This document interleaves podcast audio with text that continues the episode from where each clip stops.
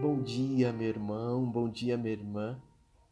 Estamos iniciando o Trido Pascal, Quinta-feira Santa.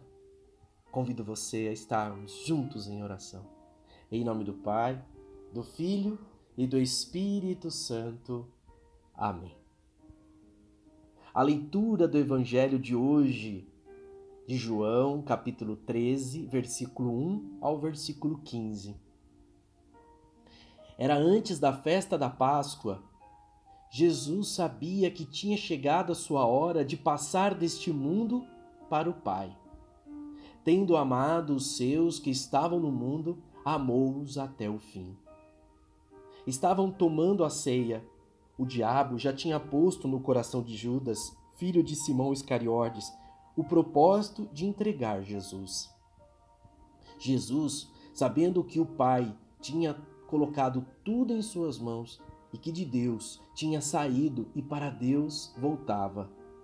Levantou-se da mesa, tirou o manto, pegou uma toalha e amarrou a cintura. Derramou água numa bacia e começou a lavar os pés dos discípulos, enxugando-os com a toalha que estava cingido.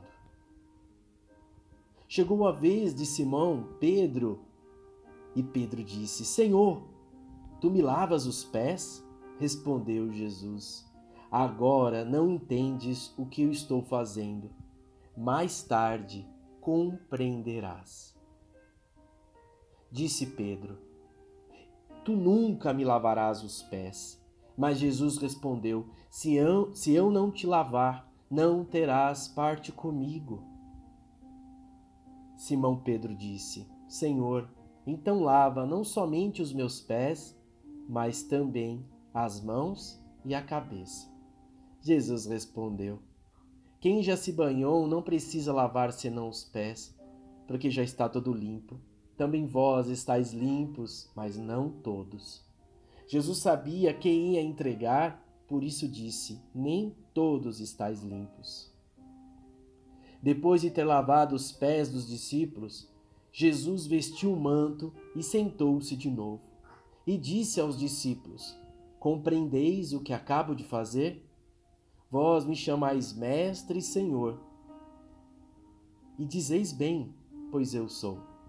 Portanto, se eu, Senhor e Mestre, vos laveis os pés, também vós deveis lavar os pés uns dos outros.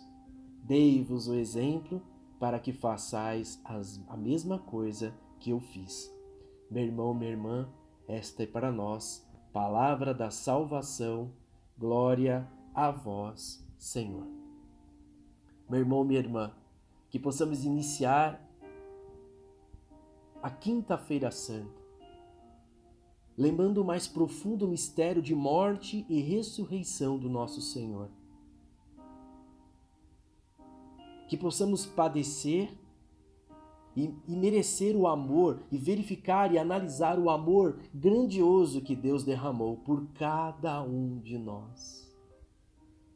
Não devemos nos fixar tanto nas dores, mas voltar o olhar e o nosso coração para o amor de Deus revelado através do Pai e do Filho. O sentido da cruz deve dar lugar de suplício e tornar-se o lugar onde brilha a glória, onde radia para toda a humanidade. Seguir Jesus Cristo implica uma união de destino em que a, cruz surge como possível consequência de um seguimento fiel. Na última ceia, vemos a entrega livre de Jesus na hora da paixão e da cruz. Jesus se entregará por completo, fazendo-se obediente até a morte de cruz. Celebrar quinta-feira da ceia do Senhor não se resume somente à celebração da Eucaristia, mas celebrar a Eucaristia deveria ser o ápice de um dia, de uma semana que foi marcado pelo êxito de si mesmo, pelo esvaziar-se para permitir que o amor de Deus falasse em nós e por nós. Vamos agradecer a Deus por essa pelo dom da partilha e do dom da vida. Rezemos juntos. Pai nosso que estais no céu, santificado seja o vosso nome. Venha a nós o vosso reino, seja feita a vossa vontade, assim na terra como no céu. O pão nosso de cada dia nos dai hoje, perdoai as nossas ofensas, assim como nós perdoamos a quem nos tem ofendido, e não nos deixeis cair em tentação, mas livrai-nos de todo o mal. Amém. Desejo a você, meu irmão e minha irmã, que Maria Santíssima os cubra com teu manto sagrado. Ave Maria, cheia de graça, o Senhor é convosco.